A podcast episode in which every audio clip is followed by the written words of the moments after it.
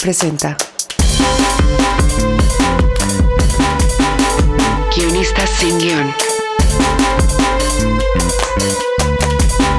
Una mirada al universo del guion.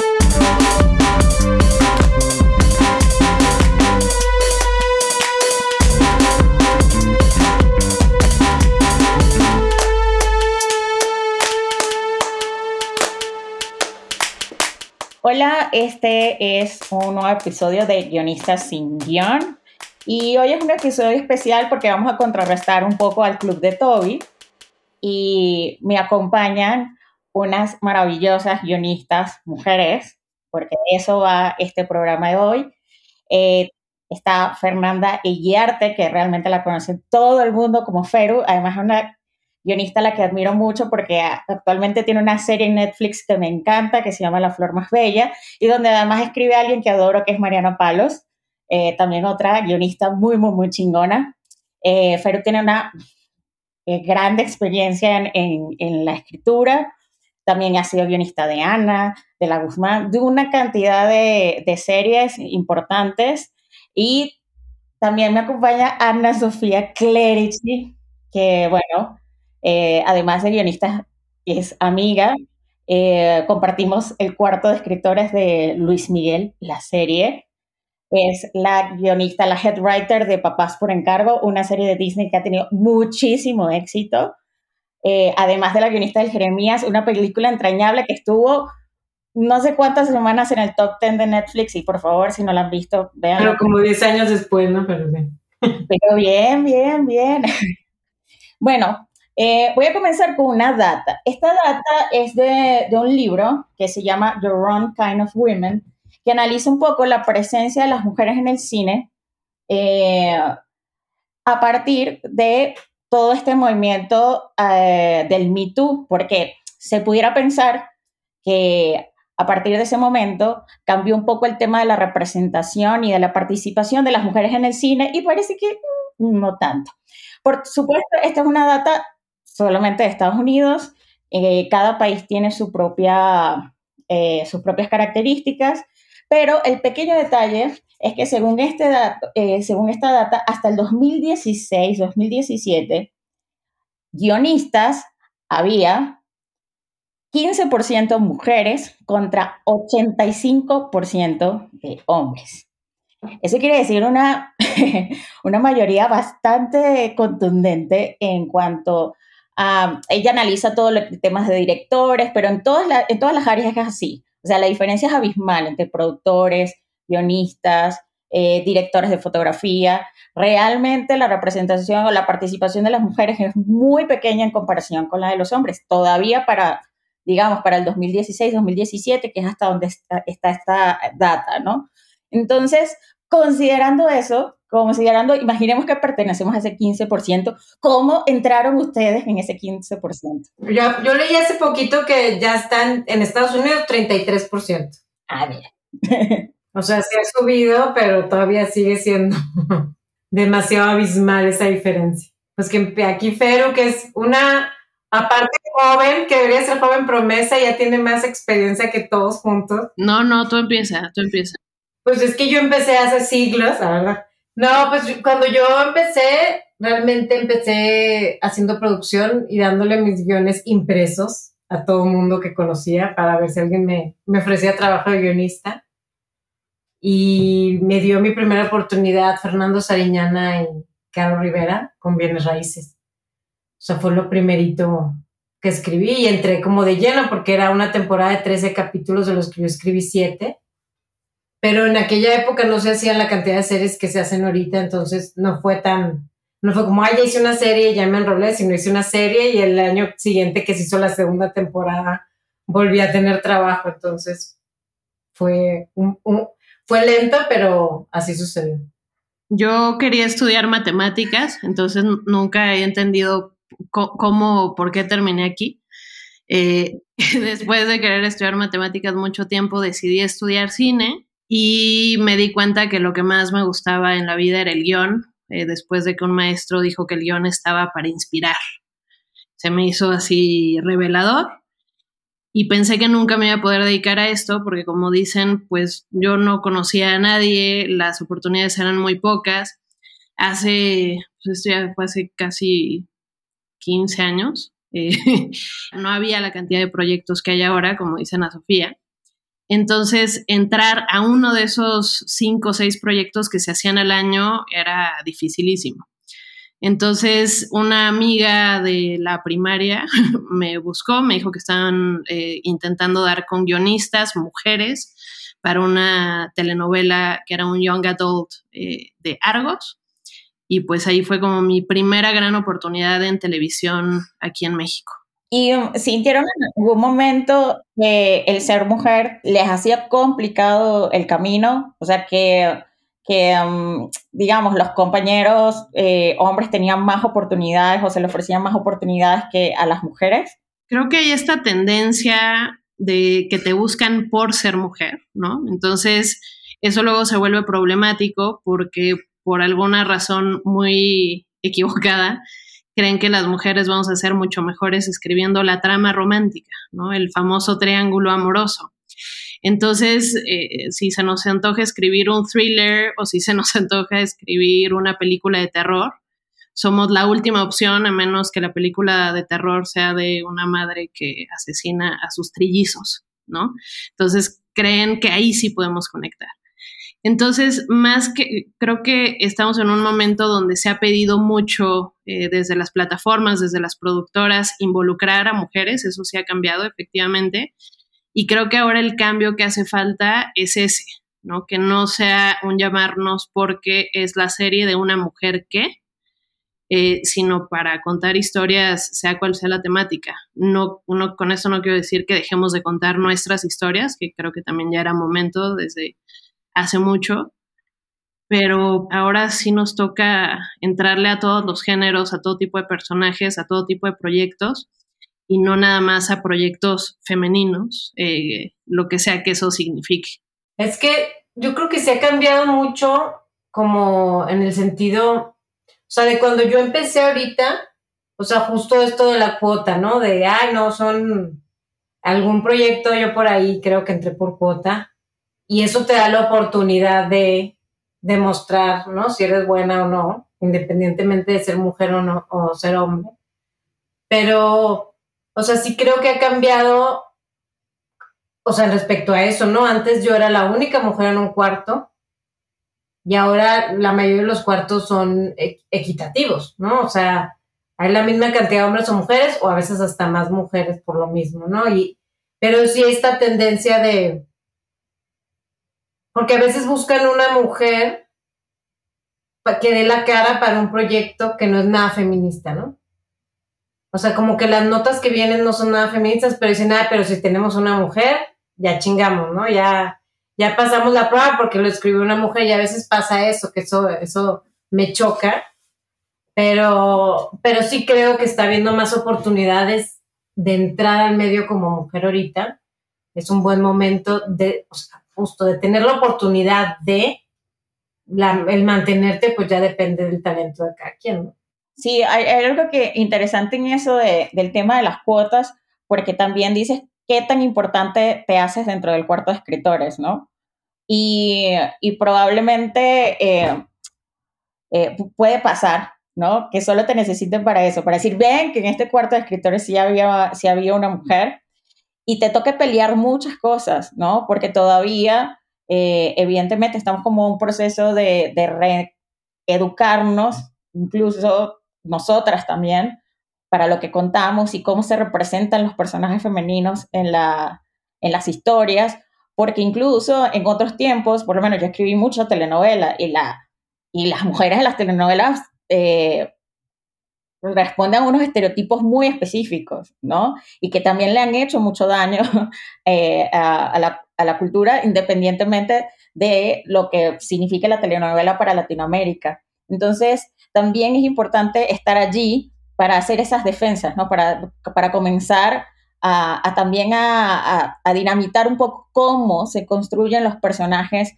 femeninos en, la televisión, porque, porque además es lo que va a impactar eh, en la sociedad. Hace poco eh, yo pertenezco a una organización en, Venezuela de, mujeres cineastas y tuvimos una entrevista con una costarricense y decía que si, que si las historias no cambiaban, iba a tardar el triple en cambiar la equidad en el mundo de lo que si, de, de lo que si las historias comienzan a cambiar, porque es allí donde, donde las historias pequeñas cambian la historia con H mayúscula, ¿no? Entonces, ¿cómo, cómo ha sido para ustedes ese proceso de, de hacer ese inception de estos nuevos personajes eh, mujeres? ¿Sabes qué creo? O sea, simplemente con tú contar tu punto de vista, ya estás haciendo algo por contar cómo es ser mujer, ¿no? O sea, yo lo pensaba hace poco, o sea, últimamente, bueno, sin querer queriendo, como que me fui leyendo puras autoras mujeres últimamente, y pensaba eso, ¿no? Desde Virginia Woolf, desde una habitación propia, ¿no? Como que te vas viendo, o sea, cómo esa voz de la mujer fue pudiendo ser plasmada en la literatura, ¿no? Antes, por ejemplo, cuando era más chiquita que leía, o sea, cuando estaba chavita que leía puros autores hombres o veías puras películas con el protagonista hombre escrito por hombres o las mujeres pues escritas por hombres también. A mí me pasaba que yo decía, me identifico más con los hombres. Me identifico más con los hombres, estoy más a gusto con los hombres, pero, pero ¿cómo no, güey? Si los héroes, los que tenían las aventuras, los profundos, los que tenían los sueños eran los hombres. ¿no? Entonces, claro que me voy a identificar con los hombres. Qué chingón que ahora podamos hacer eso las mujeres, ¿no? O sea, ¿cuándo va a pasar que un hombre se identifique con la mujer y quiera ser como la mujer? O sea, siento que eso es la meta.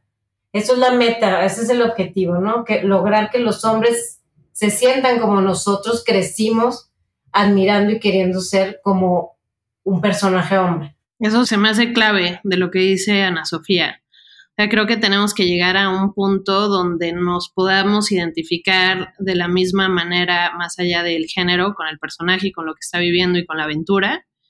Siento que, bueno, que eso es súper necesario. Y también otra cosa, hablando de, de las cuotas en los cuartos, lo que luego pasa es que hay una sola voz de mujer en esos cuartos, ¿no?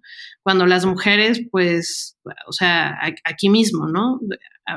Estamos tres mujeres muy diferentes de diferentes contextos, historias, eh, vivencias, que seguramente nuestras ganas de contar una historia vendrán de mil lugares diferentes, ¿no?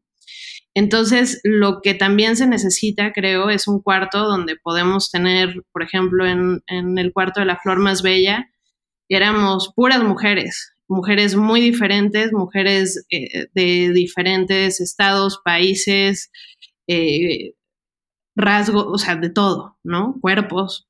Entonces, tener esa diversidad también dentro del abanico de lo que es una mujer enriquece muchísimo las historias.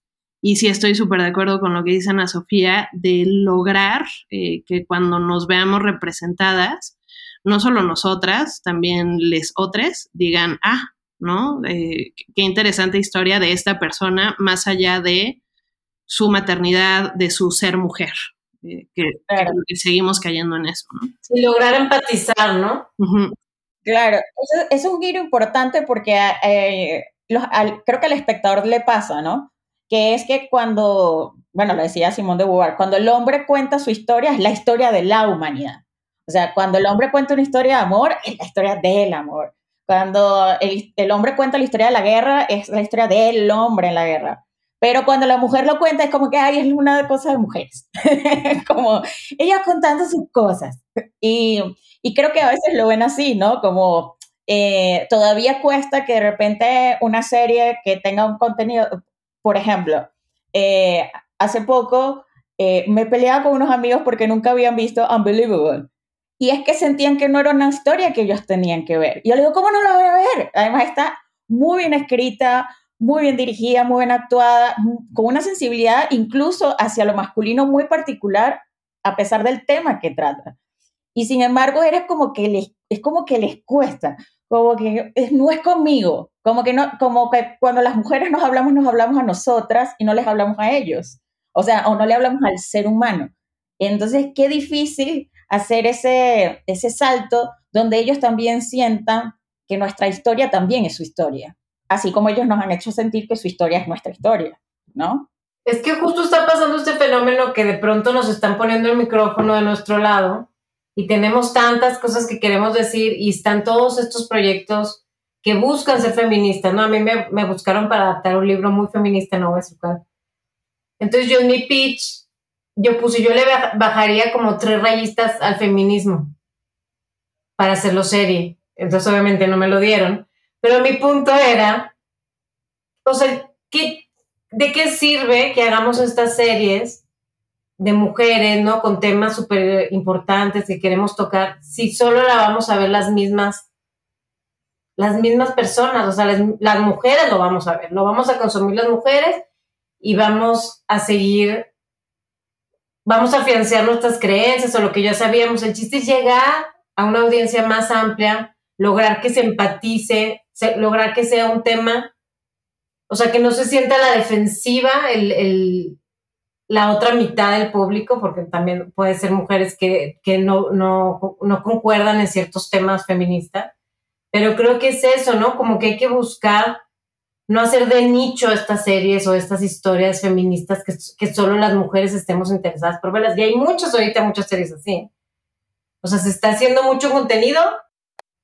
O sea, como así como las de acción y aventura son para cierto mercado, y ahorita hay un mercado feminista que solo lo consumimos las feministas, ¿ya sabes?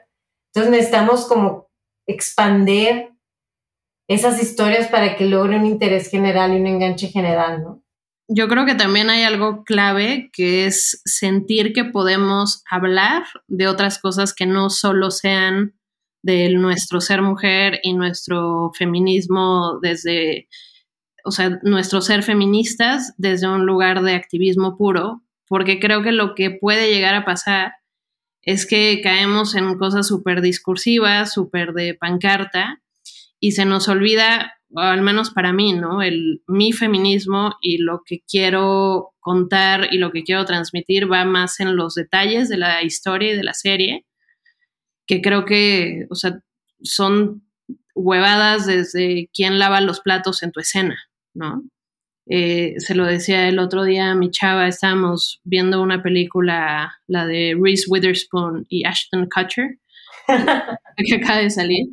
Decía que fácil hubiera sido voltear a los personajes, ¿no? O sea, que, la mamá, que el papá fuera el papá soltero y que la amiga, eh, Reese Witherspoon, fuera esta mujer que es mucho más liberada y que llega a liberar al chavito o a la chavita de su papá, que es un papá súper paraguas, ¿no? Con eso no tienes que hacer una cosa que sea una pancarta, no tienes que estar como mandando un mensaje tal cual, pero estás haciendo, estás dejando claro que quieres romper cierto tipo de modelos, ¿no?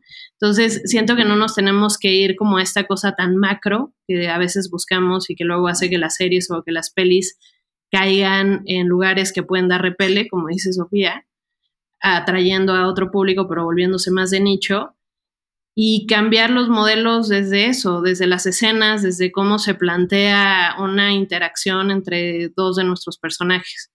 Para mí, ahí está el cambio en la narrativa y el cambio de nuestras historias. Claro, porque además también ahora se ha generado, ahora que hablamos sobre el tema de, de los roles, que es el otro, como, como el otro peligro con el tema de la representación de la mujer, que es la mujer empoderada. es como ese como eh, parece como un animal fantástico, como el unicornio, porque siempre te dicen, queremos hacer una historia con una mujer empoderada.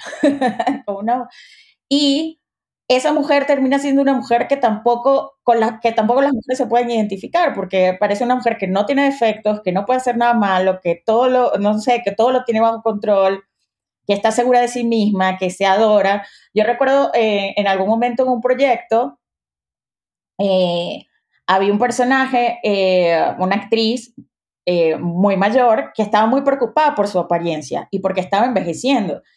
Y justo una de las coordinadoras, que era una mujer del proyecto, me dijo, eso es terrible decir eso. O sea, como una mujer a estas alturas va a estar preocupada por, por la vejez? Y yo, ok. ¿En qué momento superamos todo esto? ¿En qué momento nos volvimos unas personas que ya están completamente conscientes de, todo su, de todos sus de todos sus problemas y de todas todas esas necesidades y comienza a aparecer otras, unas mujeres en televisión que tampoco a la gente le interesa. Todo lo contrario, yo creo que uno de los, bueno, yo sé que también es un fenómeno de nicho muy particular, pero creo que una de las cosas que atrajo de Fleabag era precisamente esta protagonista tan equivocada, o sea, tan, tan contradictoria, ¿no? O, por ejemplo, incluso este, Micaela Cole en I May Destroy You, o sea, esa cosa tan, tan, esos contrastes del personaje, a mí me parecen más interesantes que me aparezca una mujer que parece Lara Croft y que parece que no le pasa nada y que todo lo tiene bajo control, ¿no? Que es como lo que empiezan a pedir en, como para solventar el tema de las mujeres y su, representación en, en, las historias, ¿no? Sí, y creo que también nos pasa con los personajes LGBTQI, eh, que nunca nos podemos equivocar, ¿no? Cada vez que me preguntan qué historia de lesbianas quiero contar, y es como una lesbiana que sea súper mala persona, antipática, que la cague horrible, porque no es eso, ¿no? Hay tanto miedo de tocar ciertos personajes que todos terminan cayendo en lo mismo. A, mí lo que me atrajo mucho del proyecto que decías, eh, de, los, de uno de los que dice que es el de Ana, fue eso, ¿no?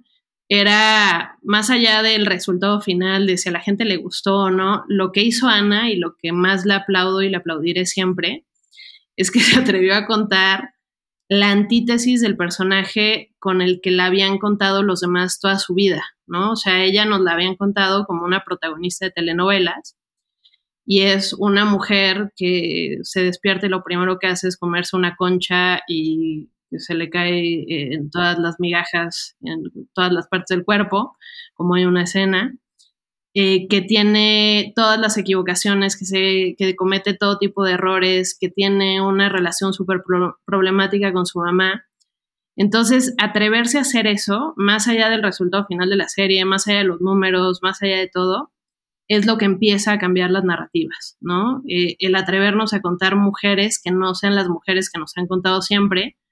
Y como decías también, Karin, Creo que yo soy una fanática número uno de las telenovelas, trabajé muchísimo tiempo en telenovelas, pero sí siento que desde nuestra cultura latinoamericana cambiar eso que nos metieron hasta el tuétano de lo que es una mujer y de lo que es un personaje femenino, por más que trabajemos en esto, por más que estemos deconstruidos, por más eh, que haya pasado una vida entera de que vimos nuestra última o que escribimos nuestra última telenovela, seguimos teniendo esa cultura de lo que debe ser una mujer, ¿no? Y la desobediencia al escribir a una mujer mala, pues creo que es lo más valiente y lo más necesario en este momento como escritoras así como tú dices que te gustaría escribir una lesbiana mala, que hace poco un amigo, estábamos en, otro, eh, discutiendo un proyecto y justo eh, dicen, bueno, y, él va, y él pudo haber sido ladrón. Y entonces, pero justo el gay. Sí. No, era así como...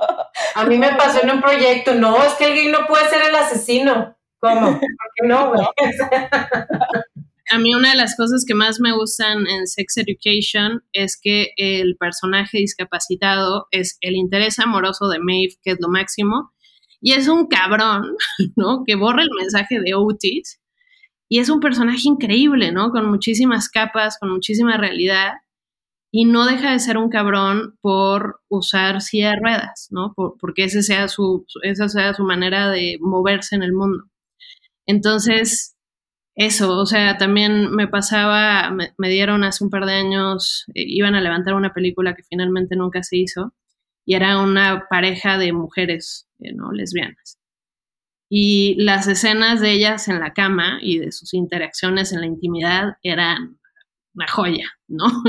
La había escrito un hombre súper chido al que aprecio mucho y demás, pero pues era un hombre argentino de 50 años, heterosexual blanco, ¿no? Entonces estas mujeres casi casi hacían una pijamada y era así, güey, sí, cogen, ¿no? Cogen, pelean, no todo el tiempo están así, ¿qué onda? Nos aventamos burbujas, ¿quieres sacar las palomitas? Y entiendo pues que ese es el imaginario, ¿no? De ciertos perfiles y de ciertas personas, no está mal, pero para cambiar esas imágenes es muy importante pues que, que estemos y que ocupemos estos lugares, ya sea por cuota todavía o porque pues nos hemos metido a empujones a, a esos lugares, ¿no? Creo que es como romper muchas cosas también. Por ejemplo, el tema de la madre. Las madres también son una cosa, una gente abnegada. Eh, hace poco también en, en, una telenovela me dijeron, no, con la madre, o sea, si ella es madre, o sea, hasta que su hijo no esté bien, ella no puede mirar al protagonista, hasta que no sé qué, o sea, es como, ¿no? Algo, algo así, bueno, ella y la Virgen María, ¿no? Entonces, eh, también eso es interesante, poder tener malas madres, que además no sean solamente las películas de terror, que es donde a las mujeres se les permite ser malas madres, este, sino, sino en, la, en, en la cotidianidad, en, la, en, en nuestra, en, nuestra manera de, enfrentar el mundo. Además, ¿qué es una mala madre? ¿no? Porque en general por, por ahí una mala madre es la que decide, no sé, eh, hacer su vida o seguir, eh, no sé, seguir estudiando, seguir trabajando y no ser la que está 24/7 con el, con, el, con el hijo, ¿no? O sea, tantas cosas que,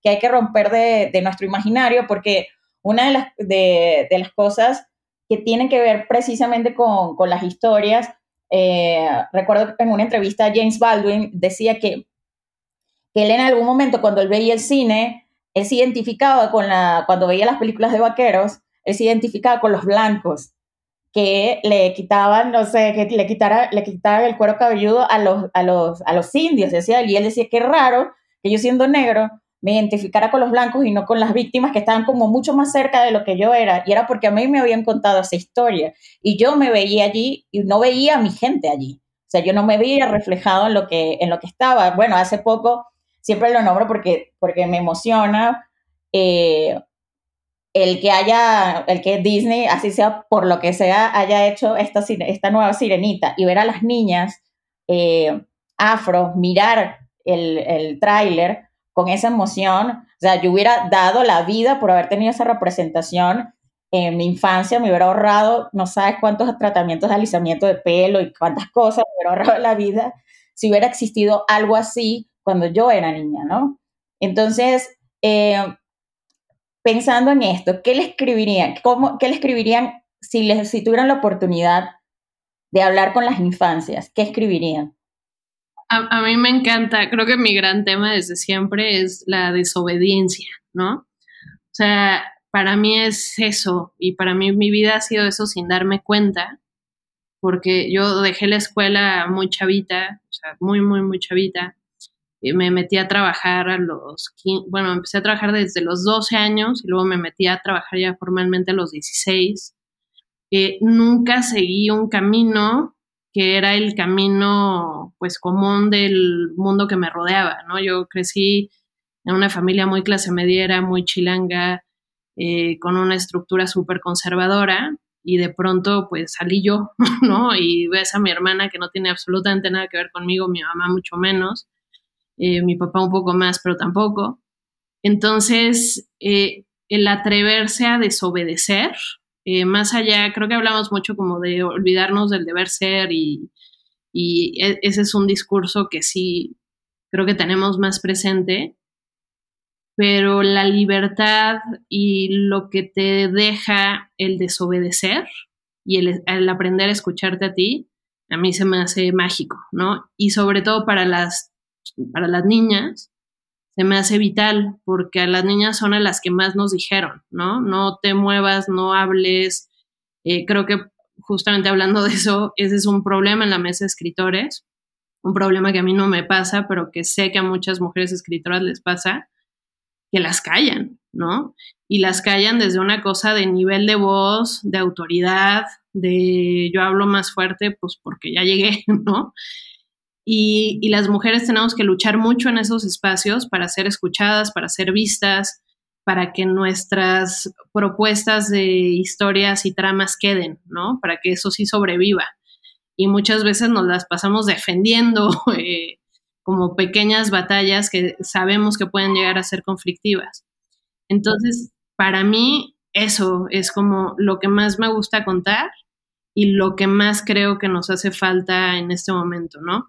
Sí entrar a las mesas, pero uno, que las que entremos a las mesas no seamos eh, mujeres que nos vemos como yo me veo, ¿no?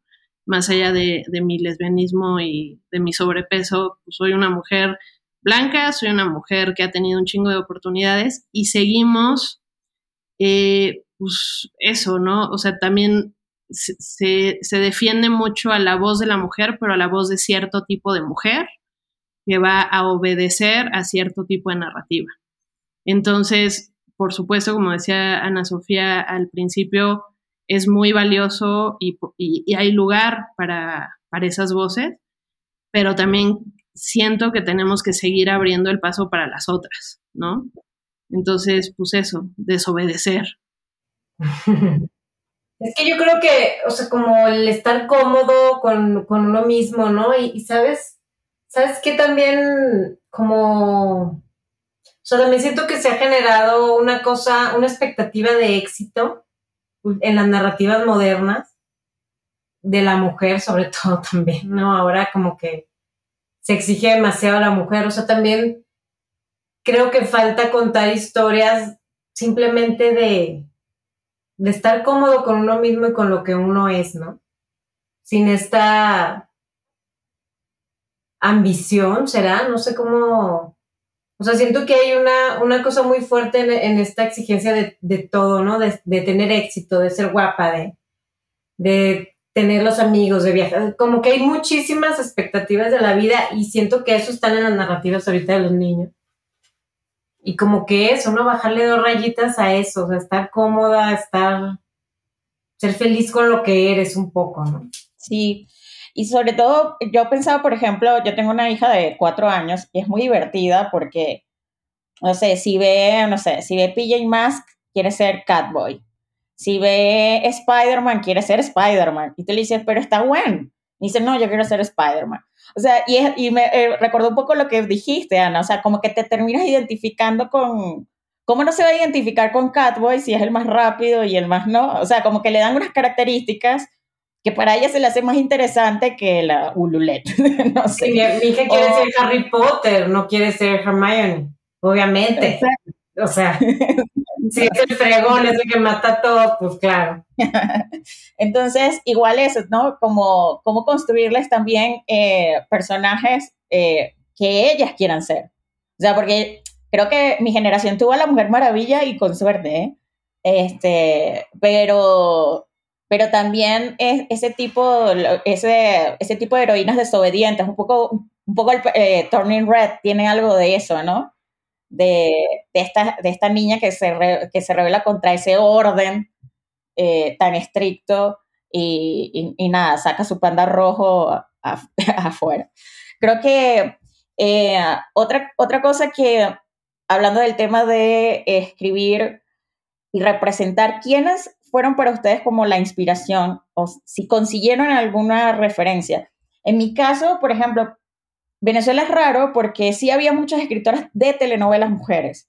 Sí había, de hecho, no sé, estaba Delia Fiallo, eh, Vive el Noel, así como unos clásicos, ¿no? De hecho, yo escuchaba, yo decía, yo siempre dije que podía escribir telenovelas porque escuchaba, decía, original de Delia Fiallo. Yo dije, ah, mira, hay una mujer que escribe esto, ¿no? Y aunque sí había muchos hombres escribiendo telenovelas, estaba la presencia de las mujeres. ¿Quiénes fueron sus referentes? ¿Quiénes, ¿quiénes les dijeron, de alguna manera ustedes pueden hacerlo.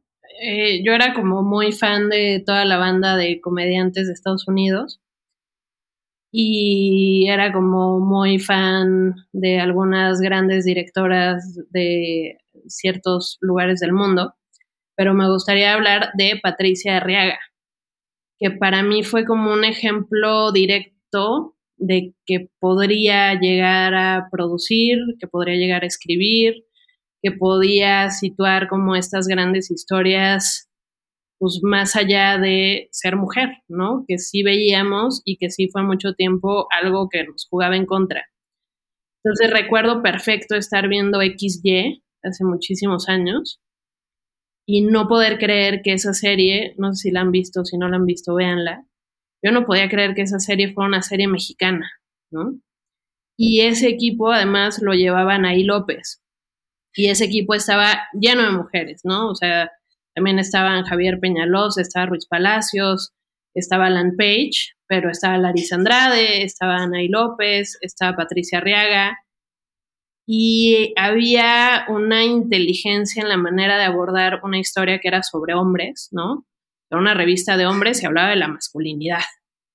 Y esa, o sea, más allá de la narrativa que al parecer, pues lo lógico era que hicieran un cuarto lleno de vatos, metieron a estas mujeres que lo hicieron espectacular y que sí creo que cambió eh, mucho sobre, uno, de la narrativa que hablábamos de lo que se estaba haciendo en, Latinoamérica y en México, y que abrió caminos, ¿no? Entonces, para mí saber que existía Patricia, eh, pues fue muy impresionante y muy necesario a los 19, 20 años.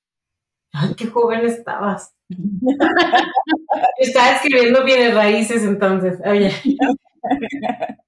No, pues para mí justo fue como que yo admiraba a, la verdad, en esa época admiraba a hombres gringos como que eran mis referentes.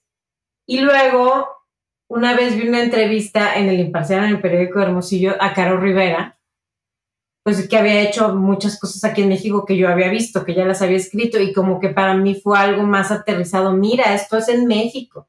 Ella es una mujer joven, como que para mí fue de, órale, o sea, a lo mejor sí se puede, ¿no? Yo ni conocía a nadie, ni sabía nada, estaba en Hermosillo, pero como que ese para mí fue algo más cercano a yo llegar y la primera serie que escribí al final fue con ella, o sea, la que la, la coescribimos ella y yo. Entonces estuvo bien padre ya que estaba sentada ahí de que, órale, o sea, aquí estoy trabajando con alguien que me inspiró hace mucho en que leí su, su entrevista en un periódico. Sí, eso, uh, eso también tiene que ver con las mujeres que le abren puertas a, a, otras mujeres. Una de las cosas que también analizan en este libro que decían, bueno, ¿por qué si hay tantos programas de diversidad, si hay tantos, en todos lados hay ahora, este, no sé, incentivos para, eh, para mujeres, eh, no sé, latinos, en este caso porque eh, eh o, la comunidad afro, ¿por qué si hay tantos incentivos no se traduce tanto en la pantalla? Y todavía dicen que los, eh, los gatekeepers siguen siendo hombres blancos, o sea que los que, los que cuidan la puerta este, siguen siendo hombres blancos, ¿no? Y creo que algo de eso hubo en uno de estos discursos de, no sé si fue del Goya, que dijeron, es que también hay una, hay una gente que tiene que ya abrir las puertas también para que otros puedan pasar, ¿no? Y eh, en ese sentido me parece interesante el rol que juegan las mujeres en abrirle puertas a otras mujeres, porque también rompe con el mito de las mujeres no pueden trabajar juntas, las mujeres se odian, las mujeres andan compitiendo todo el tiempo, ¿no? Entonces, es también eh, la oportunidad de contar una historia, es también la oportunidad de llamar a otras mujeres que quieran contar historias, ¿no? 100%, o sea, creo que cuando, sobre todo las mujeres que tenemos la oportunidad de estar en como head writers o como showrunners o en puestos donde tenemos la libertad y la oportunidad de llamar a otras mujeres, eso, ¿no? Eh, sí creo que hay, por ejemplo, estos mil millones de prejuicios, eh, como lo que decía de la acción, el terror, también en comedia me ha pasado, ¿no? Así, no es que las mujeres no escriben comedia. Y es, por supuesto que sí, ¿no? Alejandra Olvera para mí es una de las escritoras más talentosas de Latinoamérica y sabe recitar todas las reglas de la comedia, se ha leído absolutamente todo, lo ha estudiado durante años entonces, creo que tenemos que estar en esos puestos para romper las ventanas, las puertas y cualquier medio posible para que pasen las demás. Eh, a veces se puede, a veces se puede menos, pero creo que es vital seguir intentándolo hasta que las oportunidades realmente estén al alcance de todos y como decía Ana Sofía, pues ya, ahí se verá quién, quién jala, quién no, quién funcionó para un proyecto, quién no, pero al menos poder estar sentadas ahí en la mesa es crucial e importantísimo. Y que tengan ese aprendizaje, ¿no? También porque como justo antes no había tanta, tan, no había tantos proyectos, no entrábamos tantas mujeres. De pronto cuando hubo mucho trabajo, pues hay muchos más hombres con experiencia que mujeres, ¿no? Entonces, ahorita a veces cuando quieres meter a una mujer, no, pues no tiene experiencia, porque no, no vienen trabajando desde hace tiempo. Entonces es eso justo, pues abrirles, o sea, dejarlas pasar, que aprendan y que sigan, sobre todo a las más chavas, ¿no? Sí, sobre todo porque porque esta es una, además, esta es una carrera que tiene que ver precisamente con eso, con el trabajar, con que alguien crea en ti en un primer momento. O sea, necesitas a alguien, eh, bueno, en todo, creo que en la vida, necesitas como esa, esa primera persona que crea en ti y te dé esa posibilidad. Y lo demás es crecer y trabajar, porque además eh, la carrera de guionista, bueno, a, excepción que seas un genio, realmente un genio, este, es, te haces mejor con el tiempo, ¿no? Que con el, con el aprendizaje, con el estar en cuartos de escritores, un poco lo, con aprender a alzar la voz dentro de un cuarto de escritores, eh, un poco lo que decía Feru, ¿no? Que como hemos estado acostumbradas a no molestar, ¿no? A, a no, a, no ser imprudentes, a no, ¿no? A no hacer ruido, pues también es un aprendizaje para nosotros poder alzar la voz y no estar todo el tiempo como pidiendo permiso, ¿no? Poder, poder eh, dar una opinión sin que, bueno, ¿será eh, que puedo decir que en este momento ese personaje no debería estar haciendo eso? ¿No? Sino tener como la seguridad para defendernos. Y creo que todo eso se da en la medida que, en la, medida en que trabajas, ¿no? Entonces, sí es importante como creer en todo lo que podemos hacer, incluso, eh, por ejemplo, a mí me encanta Catherine Bigelow y y ha dirigido pelis que son, o sea, Point Break, tú me dirás, o sea, es una de las, para mí la película de, de el heist que más me encanta en la vida y lo, y lo, lo dirigió una mujer, ¿no? O sea, somos capaces de vivir lo que sea realmente. Sí, creo que también hay un punto muy importante que es facilitar el contexto y la manera de trabajo. Eh, por ejemplo, ustedes, ¿no? Son son mamás de, además de personas pequeñas. Eh, y por supuesto que es mucho más fácil para el vato soltero que no tiene ningún tipo de responsabilidad de horarios y rutinas, eh, estar en cinco proyectos a la vez, levantarse y ah, lo primero que hace es meterse a un cuarto de escritores, eh, puede escribir tranquilamente. Y si no empezamos a cambiar la manera en la que se trabaja, ¿no? Desde que si eres mamá, tienes eh, preferencia en horarios, punto, porque sabes que tienes que dormir a los niños a tal hora y que ojalá que tengas a una pareja que te ayuda en, en esas labores, pero que seamos realistas, las cosas siguen siendo mucho más llevadas hacia las mujeres. Si no empezamos a cambiar también eso, o sea, facilitar la manera en la que se trabaja para las escritoras, para las productoras, para las directoras, eh, vamos a seguir pues, cometiendo estos errores de, bueno, pues no, no, es que no sacó la chamba. Como de, no, es que tenía a su chavita de tres años con calentura mientras estaba tratando de hacer la entrega, ¿no? Tenemos que o sea, tenemos que ser más, pues, más, más centronas tenemos que hacer más equipo y tenemos que darle mayor tiempo y más oportunidades y más libertad a las mujeres que tienen además la gran, gran, gran responsabilidad de, además de todo, ser mamás, ¿no? Eso que acabas de decir es súper importante. Yo escucho un podcast que se llama The Screenwriting Life y son dos mujeres, ¿no? Son las escritoras de Intensamente. Y una de ellas le tocó ser showrunner de, una serie y eh, decía que por las distancias no podía ir a su casa, sino que se tuvo que rentar como un Airbnb cerca del, set y que para ella fueron los momentos más horribles de su vida porque tuvo que estar separada de su hija mucho tiempo. Y que bueno, que tiene, y siempre dice, tengo la suerte de que mi esposo, o sea, como, tengo la suerte de que tuve a alguien que lo entendió y, y sin embargo, en el en medio de, de la conversación se quiebra por lo que significó para ella eh, tener, eh, tener que alejarse completamente porque no había manera de que se le facilitara el hecho de poder ser showrunner de la serie y a la vez ocuparse de, su hija. O por ejemplo, Kate Blanche, eh, eh, cuando, cuando recibe el premio, dice gracias a, gracias a mi familia que me dejó ir. O sea, como, ¿no? O sea, como te dan permiso para que vayas cuando si de repente tú eres director o tienes, eres un director y tienes hijos y te dicen, mira, son tres meses en, no sé, en Chihuahua, va, y no ni pregunta.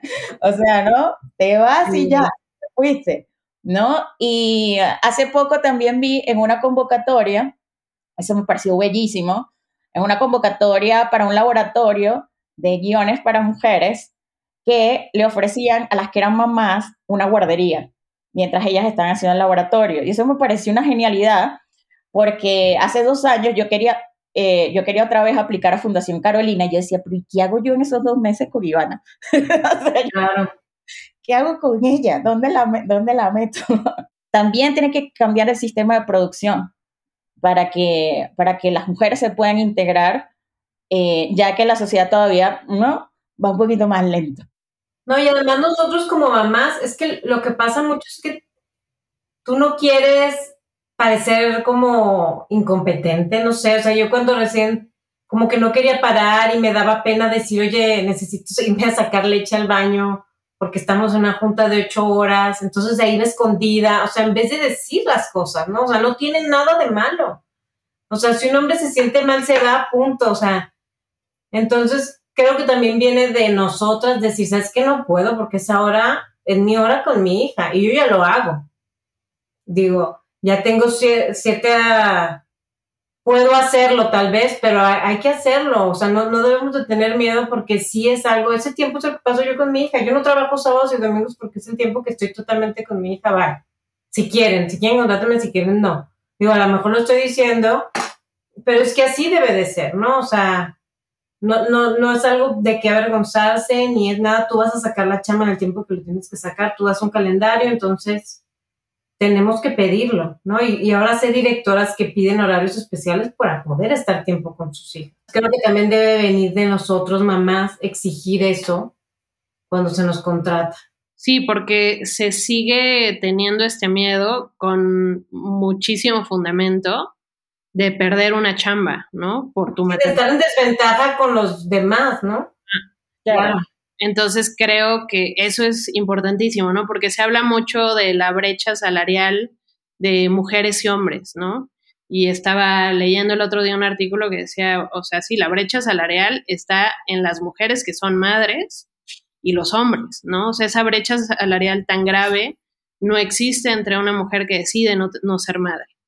Entonces, siento que nuestra labor, como dice Ana Sofía, eso que que al parecer es como un detalle, que podría verse como un detalle pequeño de ella diciendo, oigan, yo no trabajo a partir de las 7 y no trabajo los fines de semana.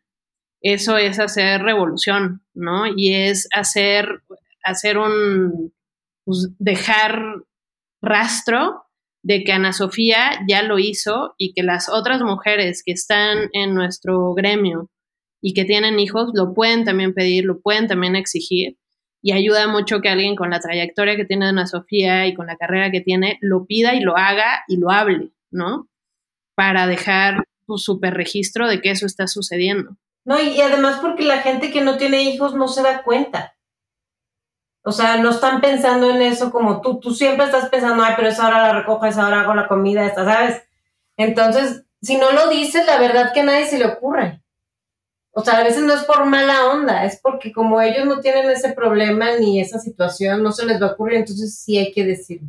Sí, claro. Bueno, incluso, por ejemplo, un momento cuando comenzamos este podcast, era las 8, ¿no? Y entonces yo dije un momento, no puedo, o sea, no llego porque yo duermo Ivana. Entonces dijeron, pero ¿a qué hora terminas de dormir Ivana? Yo le digo a las 9. Quisiera saber yo. Pues cuando este le da la gana, cuando le conté dos o tres cuentos o mil, ¿no?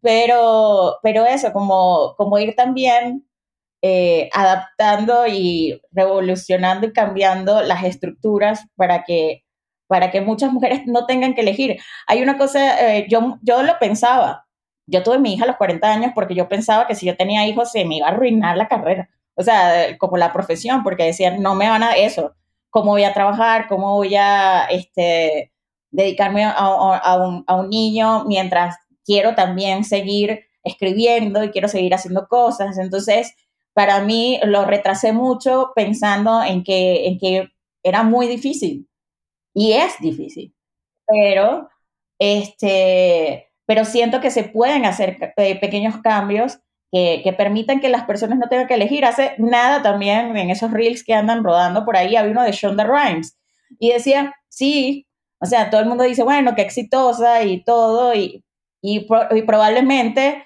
no sé, el día que estuve en set me perdí, no sé, una obra de teatro de mi hija y probablemente un día que estuve con ella eh, porque se sentía mal, me perdí de estar en, no sé, en, en, el cierre de una, de, una, de una serie, o sea, como que ella también tuvo que eh, perder muchas cosas de los dos lados para poder ser quien es, ¿no? Entonces, eh, es también a las mujeres que nos están escuchando, eh, también saber que, bueno, que el camino es complejo, pero que, pero que se puede, ¿no?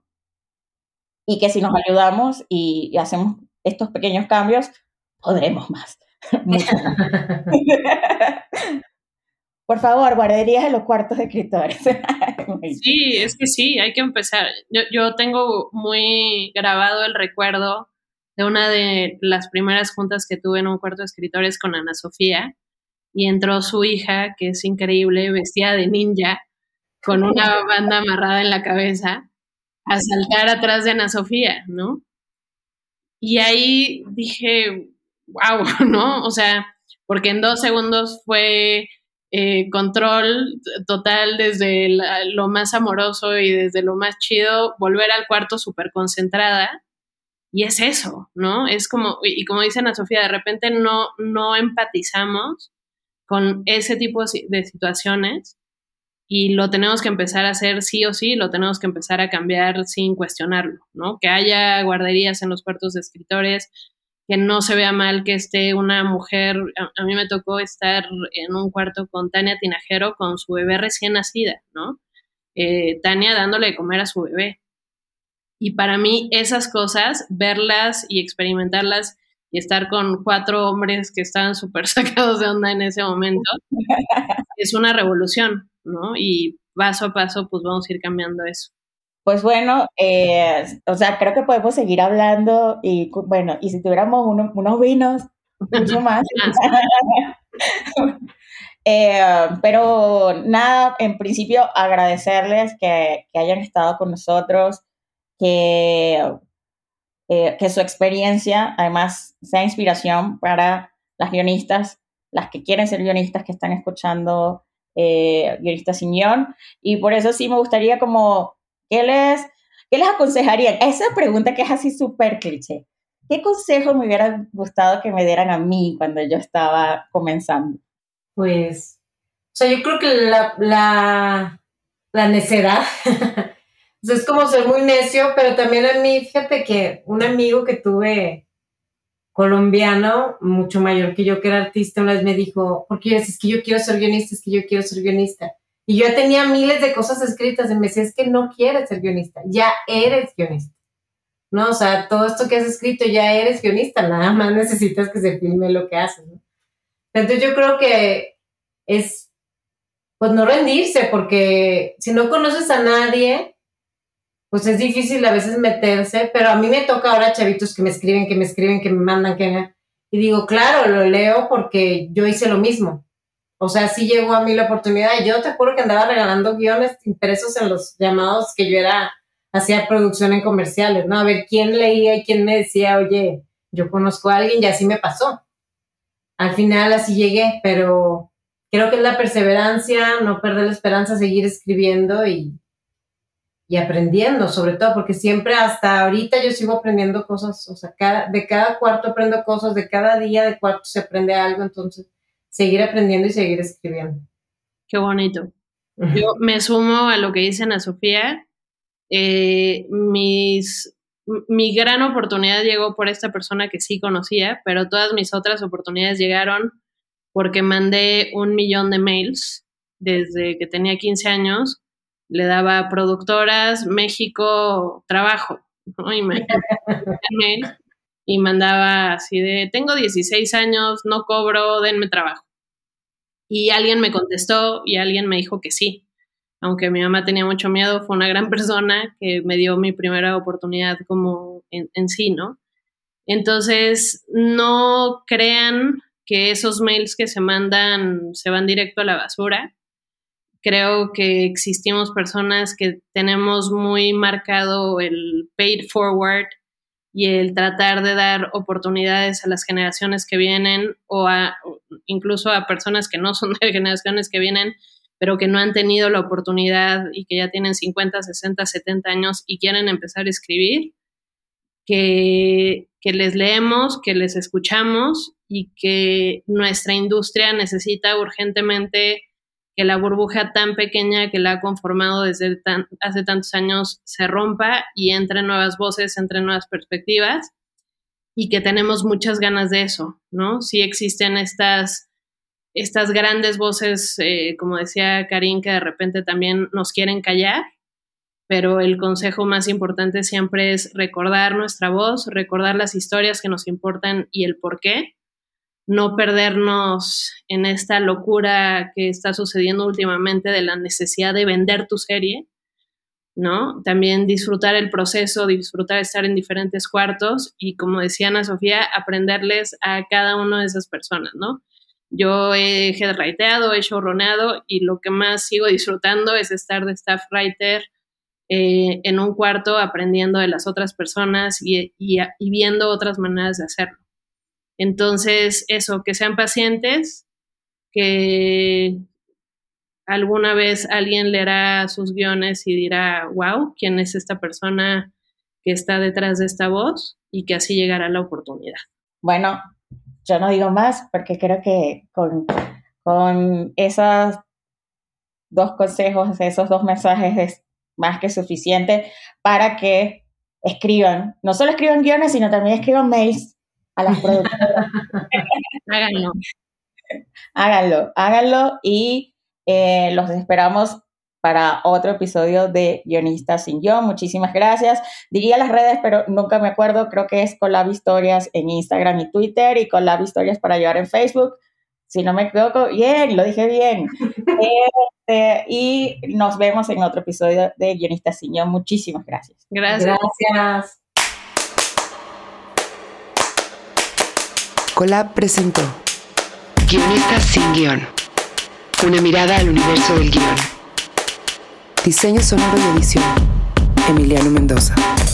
Música original. Federico Schmuck. Una producción de Colab. Historias para llevar. En colaboración con Melarim Arts.